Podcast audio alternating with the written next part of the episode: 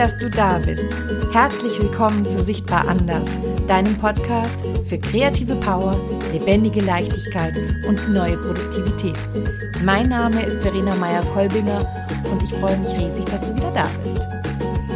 Das ist der dritte Teil zur Folge Querdenken, wie du im Beruf kreativer wirst.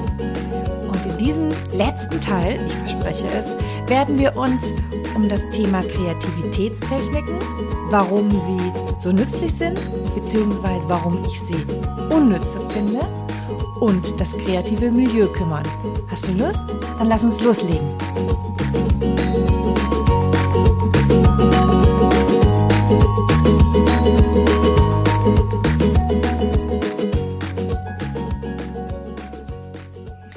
In dieser Folge Querdenken, wie du im Beruf kreativer wirst, habe ich das Thema Kreativität, Ideenreichtum, Einfallsreichtum von unterschiedlichen Seiten beleuchtet. Ich habe mich als erstes gefragt, wozu brauchen wir Kreativität überhaupt? Brauche ich das in meinem Beruf überhaupt? Was sind die Bausteine der Kreativität? Wollen wir überhaupt einfallsreicher sein? Da war das Thema Mindset da dahinter auch gesteckt, also das, die, die kreative Geisteshaltung. Wie wichtig Fantasie für die Kreativität ist, für unsere Kreativität ist und wie oft wir von, von Blockaden, von Ideenblockaden zurückgehalten werden. Wie wichtig die Neugierde für unsere Kreativität ist, die kreativen Störgeister, Grenzen, an die wir stoßen und zuletzt der kreative Flow. An dieser Stelle möchte ich wieder ansetzen jetzt. Ich vertrete die Meinung, dass Kreativitätstechniken volle Kanne wichtig sind und zugleich vollkommen unwichtig. Und das möchte ich gerne erklären, warum ich das denke. Beginnen möchte ich grundsätzlich nochmal bei einem Punkt, den ich schon genannt hatte, nämlich dem Wissensschatz. Und ich kann das schön festmachen an einer weiteren kreativen Größe, nämlich Leonardo da Vinci. Es ist erwiesen bzw. von vielen Menschen erforscht worden, dass der riesige Wissenschaft, äh, Wiss, äh, der riesige Wissensschatz von Leonardo da Vinci in Kombination mit seiner, mit seiner unglaublichen handwerklichen Fähigkeit zu seiner, zu seinem enormen kreativen Output beigetragen hat. Es ist äh, wissenschaftlich erwiesen, dass mehr Wissen zu mehr Kreativität führt und zu mehr Ideen führt. Wenn wir also in Gedanken oder wenn wir in die Gedanken von anderen Menschen eintauchen, können wir unsere eigenen Gedanken mit denen verschmelzen und dadurch Neues erschaffen. Kombiniert mit mit konkreten Regeln und Methoden steigern wir dadurch unser kreatives Potenzial deutlich und werden auch produktiver. So viel, so viel zum Thema Kreativitätsmethoden. Da steckt Methodik dahinter. Aber deshalb einfach nur jetzt Design Thinking Workshops zu besuchen, wird lange nicht ausreichen. Denn die persönliche Kreativität eines Einzelnen, die ja dann diese Kombination von Einzigartigem ausmacht, die ist, die braucht eine solide Grundlage. Und die sieht eben mal bei jedem Menschen anders aus. Und das ist der Grund, weshalb Kreativitätstechniken zusammen mit der Scham häufig im Alltag nicht funktionieren. Generell trotzdem möchte ich ganz kurz auf Kreativitätstechniken eingehen, da kann ich als erstes Brainstorming zum Beispiel nennen. Brainstorming ist die Mutter aller Kreativitätsmethoden und Techniken. Wie unsere Vorfahren versammeln wir uns unter, äh, nicht unter, sondern an einem Lagerfeuer in unserer Höhle und wir erzählen uns Geschichten, wir, teil, wir teilen unsere Gedanken und lassen uns durch die Gedanken der anderen inspirieren und entwickeln so gemeinsam neue Ideen und Ansätze. Viele Methoden basieren genau auf diesem Prinzip. Das sind Methoden wie das Mindmapping, die 635-Methode oder die Pinnwand-Methode. Alle basieren sie eigentlich auf dem Brainstorming. Eine weitere wichtige Methodengruppe, die auch immer gern genommen wird und auch funktioniert, ist die Technik, basiert auf der Technik der Rollenspiele. Zur Technik der Rollenspiele gehören Kreativitätsmethoden wie die Walt Disney Methode, die du vielleicht kennst, oder die sechs Hüte und so weiter und so fort. In diesen Methoden nehmen immer jeweils Teilnehmer eine entsprechende Rolle oder Perspektive ein, um dadurch gezielt Aufgaben zu beleuchten. Aber ganz gleich, welche Methode wir benutzen, es ist nur ein Teil des gesamten kreativen Prozesses. Es ist ein, eine Momentaufnahme, ein, eine Lösung für eine aktuelle Fragestellung. Davor und danach sind Komponenten wie die persönliche Kreativität wichtig. Danach genauso, wie binde ich diese Ideen jetzt ein in meinen Arbeitsalltag? Wie konserviere ich diese Ideen, die dort entstehen? Wie, wie nehme ich diese Dynamik mit auf? Aber wenn ich dir erzähle von Kreativmethoden, dann möchte ich dir auch von der in meinen Augen essentiellsten Kreativitätsmethode erzählen. Und das ist eine kreative Routine, die wir entwickeln müssen, um an unsere persönliche Kreativität heranzukommen. Eine, eine Routine, die einmal ganz natürlich funktioniert hatte, die wir noch kannten, als wir im Sandkasten gespielt haben, als wir uns im Flow befunden haben und einfach etwas getan haben, ohne Sinn und Verstand. Und keine Angst, ich werde jetzt nicht zu dir sagen, du sollst wieder wie als Kind im Sandkasten spielen. Nein, so meine ich das natürlich nicht. Mir geht es darum, eine Pause zu machen und etwas absichtslos zu machen. Ich spreche von einer kreativen Routine. Eine Routine, die meinen Alltag für eine kurze Zeit durchbricht, die mir Sicherheit gibt, in der ich meine Gedanken schweifen lassen kann. Deswegen im weitesten Sinne würden jetzt viele sagen, ist das eine Kreativitätsmethode? Für mich ist die kreative Routine das Essentielle. Etwas Hochprivates, was ich total effizient und produktiv im Job auch einsetzen kann. Das heißt, bewusste Pausen und bewusste Unterbrechungen zu, einzulegen, um, um Denkmuster zu durchbrechen, um, um Handlungsmuster zu durchbrechen, um die Geschwindigkeit mal eben kurz rauszunehmen, um danach sie wieder hochzufahren. Eine der bekanntesten, die fast jeder kennt, wenn nicht von sich selbst, dann von anderen, aber gleichzeitig auch eine der ungesündesten, ist die Raucherpause. Damit meine ich jetzt nicht die Raucherpause, wo viele zusammenstehen und zusammen klönen, sondern dieses alleine draußen stehen und rauchen. Das, das habe ich mir, ich habe nie geraucht, habe ich mir sehr selten gegönnt, weil dieses Bedürfnis nicht da war. Ich habe mich gezwungen, rauszugehen und hinzusetzen und den Kopf auszuschalten. Ich habe eine andere Routine benutzt und diese Routine ist eine ur-uralte Routine. Sie ist, es ist die Routine des Tees, des Teekochens. Stell dir mal vor, du gehst in die Teeküche, du nimmst es dir bewusst vor. Du gehst dorthin, du setzt das Wasser auf da kannst du jetzt so viel wahrnehmen. Du kannst bewusst deinen Geist darauf lenken, zuzuhören, wie das Wasser sich erhitzt, wie verändern sich diese Geräusche. Vielleicht kannst du sogar in, in den Wasserkocher auch mit rein, rein, äh, reinschauen und du siehst, wie diese Bläschen dort aufsteigen. Und dann siehst du diesen Dampf. Du kannst auch spüren, wie sich die Luft verändert, wie sich, wie sich die Atmosphäre verändert um dich herum durch das Wasser. Dann kommt zum Beispiel jetzt der Tee, um bei diesem Beispiel zu bleiben. Wie nimmst du den Geruch von dem Tee wahr? und so weiter und so fort. Also wie so eine Art Rekorder aufnehmen, was dort passiert. Wie verändert sich die Luft, wenn der Tee aufgegossen wird? Was sind das für Geräusche?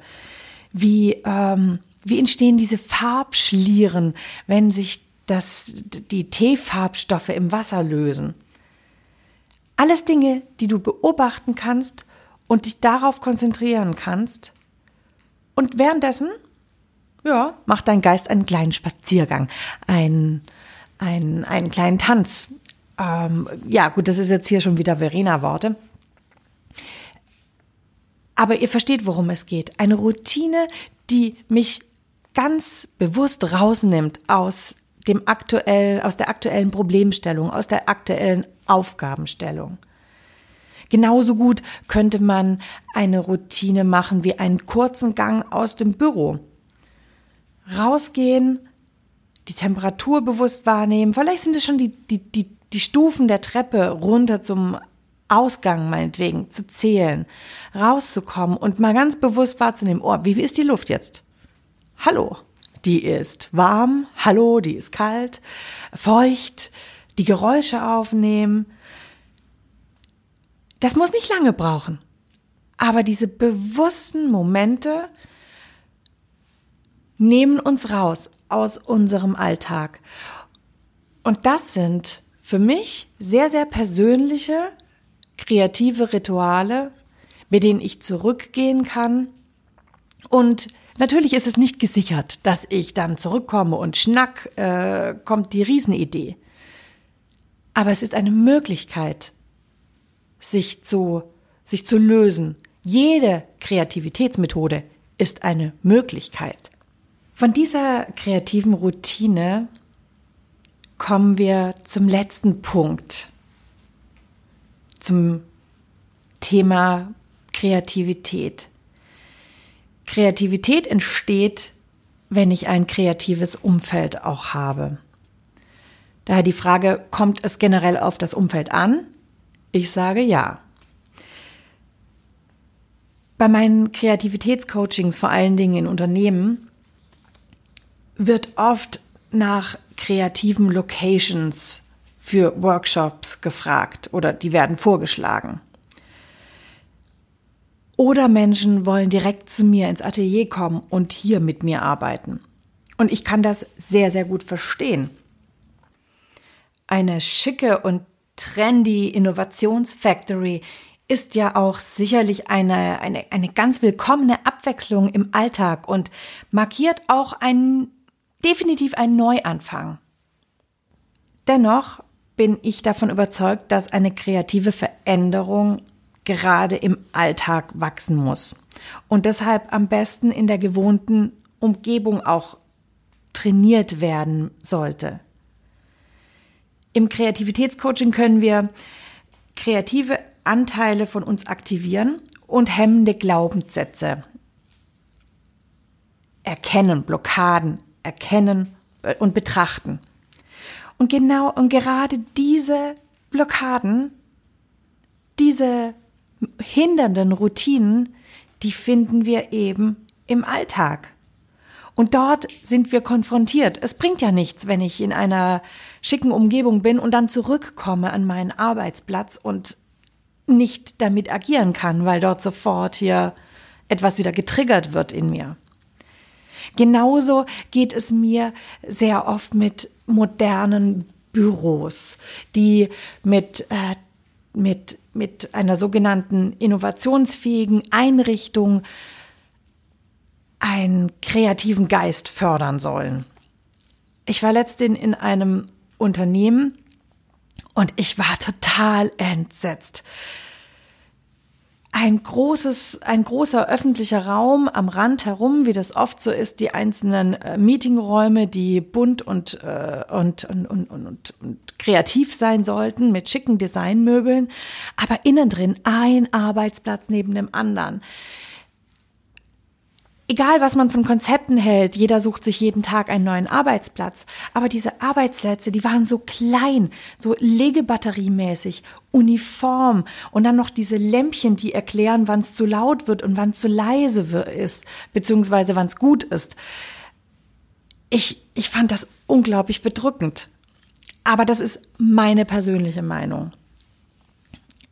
Was ich sagen möchte, ist, eine Umgebung muss so sein, dass ich mich sicher und wohl fühle, dass ich mir eine eigene Form von Milieu schaffen kann. Denn am Ende ist die Umgebung mit kreativer Umgebung eigentlich ein Milieu, eine Kultur gemeint. Ein, ein Kind zum Beispiel, das verliert sein kreatives Potenzial schnell, wenn es, wenn es nicht beachtet wird, nicht wertgeschätzt wird. Es wird weiter seine, seinen Fantasien zum Beispiel nachgehen sein. Vielleicht wird er sich sogar unsichtbare Freunde zulegen. Aber auf Dauer, wenn Menschen nicht beachtet werden, nicht wertgeschätzt werden, dann hören sie auf zu kommunizieren. Sie hören auf zu teilen. Und genauso ist es doch auch mit uns erwachsenen Menschen in einem Unternehmen. Wir wollen wenn wir kreativ sein sollen und kreativ denken sollen, dann, dann brauchen wir ein, ein offenes und wertschätzendes Klima. Eine kreative Unternehmenskultur oder Familienkultur, weil es geht jetzt hier nicht nur allein um, um, um Unternehmen. Das beginnt eben bei der, bei der Führung, die ermutigt, vorlebt und fördert. Was mir da jetzt hier sehr, sehr wichtig ist, ist, wir können, es ist so einfach, sich jetzt zurückzulehnen. Ja, mein Chef, der ist ja nicht wertschätzend, der ist nicht fördernd. Wir sind alleine für uns verantwortlich. Und es gibt immer jemanden, den wir im Zweifelsfall auch mitführen. Und wenn wir ihn nicht führen, dann ist es eine, ein Kollege, den wir begleiten. Und auch da können wir ansetzen. Wir müssen immer bei uns anfangen und unsere eigene Umgebung wertschätzend behandeln. Damit möchte ich auch schon zum Fazit kommen, oder was heißt schon? Das ist ja schon eher hier so eine Art Pamphlet geworden zum Thema Kreativität. Ich weiß, aber ja, passiert ist passiert. Und ich kann auch nichts davon rausstreichen, möchte ich ganz ehrlich sagen. Ähm, also wenn ich mir jetzt ein Fazit über das, was ich gerade dir erzählt habe, ziehen möchte, dann ist mein Hauptpunkt, ich bin selbst für meine Ideen verantwortlich. Ich bin selbst für meine Vielfalt verantwortlich. Ich brauche ein offenes Mindset, eine offene Geisteshaltung, eine Geisteshaltung, die Fehler zulässt, die offen ist, die Unmögliches zulässt. Ich brauche ein Ja zur Fantasie, ein Ja zum Träumen, ein Ja zum Herumspinnen. Ich sollte die Angst vor Zurückweisung und Scham möglichst minimieren, weil sie mich eingrenzt, weil sie meine Ideen klein hält. Ich darf mein Wissen und meine Neugierde pflegen. Ich darf, ich darf lesen, ich darf lernen, ich darf wachsen und ich darf fragen. Wieso, weshalb, warum? Die Irritation ist für unsere Kreativität unglaublich wichtig, weil sie uns stört. Etwas, was uns stört und triggert, hält uns auf, zeigt uns eine, eine Wand, eine Wand, über die wir drüber klettern müssen. Not macht erfinderisch. Und dann der wichtige Punkt Intuition. Dieses Gefühl, auf uns zu hören, dieses Gefühl, dem wir folgen. Intuition, die ein Geistesblitz, ein Gedanke, der uns irgendwo hinführt. Vertrau auf deine Intuition. Und zu guter Letzt das wohlwollende Umfeld, das bei mir selbst anfängt, aber auch das Umfeld um mich herum meint. Also alles hat am Ende mit uns selbst zu tun. Unsere intuitive Kreativität zu fördern, stärkt in allererster Linie unser, unsere mentale Gesundheit auch und natürlich unsere Persönlichkeit. Die, ähm, der Impuls aber, kreativer werden zu wollen, der, der kann natürlich von einem Unternehmen ausgehen. Der kann, der kann als Strategie von, ähm, von, von einer Organisation gesetzt werden. Aber in Wirklichkeit muss die Veränderung bei mir persönlich beginnen. Denn sie ist, sie ist unsere kreative Superkraft, die die stellen wir zwar einem Unternehmen, unserer, unserem Tagewerk, was ja der größte Teil unseres Tages ist, die stellen wir dieser zur Verfügung. Aber am Ende gehört sie uns ganz alleine. Sie erfüllt mein Leben. Sie macht mein Leben bunter, diese Kreativität. Und ähm, ja, wenn ich diese Kreativität anschaue, dann ist die kraftvollste Form für mich die intuitive Kreativität. Eine Kreativität, die aus mir selbst selbstverständlich, selbstverständlich entsteht und wächst. Diese intuitive Persön äh, Kreativität, die besteht für mich aus, aus 30 Prozent Erfahrung und Wissen, wenn wir das jetzt mal so aufteilen wollen in, ein, in einen, einen Topf. Aus 30 Prozent kreative Methoden, mit denen ich diese effizient und für mich schnell und klar abrufen kann. Aber der, groß, der größte Teil, 40 Prozent, macht persönliche Selbstwirksamkeit aus. Genau dieser Anteil, der macht dass aus unserer Kreativität unsere ganz persönliche Superkraft wird. Ja, und damit bin ich am Ende angekommen von dieser, von dieser langen Reise. Und ich danke dir, dass du, dass du bis zum Ende dabei geblieben bist. Ich hoffe, ich habe dich inspirieren können und wenn du Fragen hast, wenn du Anregungen hast, ich freue mich unglaublich über eine Rückmeldung. Du kannst mehr auf meiner Webseite erfahren, www.sichtbar-anders.de. Dort habe ich ein, einige Blogartikel und Geschenke für dich mit verschiedenen Kreativitätsmethoden. Und ansonsten freue ich mich, wenn du mir eine Bewertung für diesen Podcast hinterlässt, damit ihn noch viele andere hören können. Ich danke dir von ganzem Herzen, dass du zugehört hast Lass es schillern. Genieße deine Kreativität. Bis bald, deine Verena.